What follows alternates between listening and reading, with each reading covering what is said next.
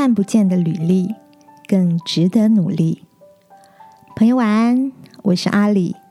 每周三晚上陪你睡前读点书。在工作时，你是不是曾有所谓的职场适应不良症？面对迷惘的瓶颈期，我们或许都希望能够遇到愿意大方提点后辈的职场贵人。今晚想跟你分享的这本书。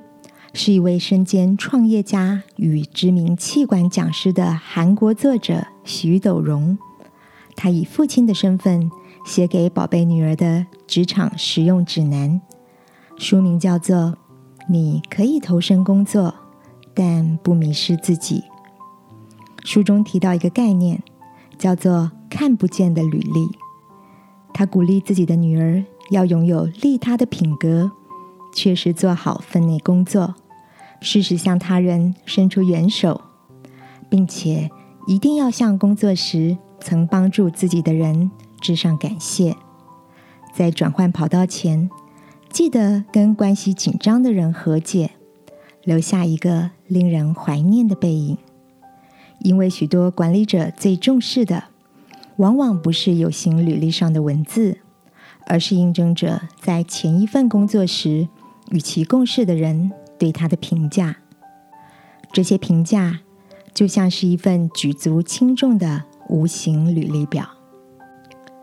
亲爱的，现在的你在职场中处于什么样的状态呢？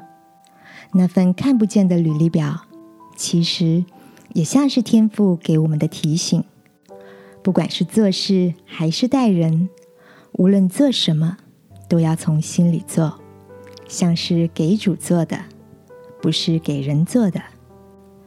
今晚，让我们一起来到他面前，将所有职场上的挑战和迷惘都放在祷告中，求他赐下智慧，使我们愿意在那份看不见的履历表上努力，领受他的祝福。亲爱的天父，求你保守我，能够在职场上更深入的思考。更主动的学习，更良善的待人，不在工作中迷失自我。祷告，奉耶稣基督的名，阿门。晚安，好好睡。祝福你，找到方向，活出自己想要的模样。耶稣爱你，我也爱你。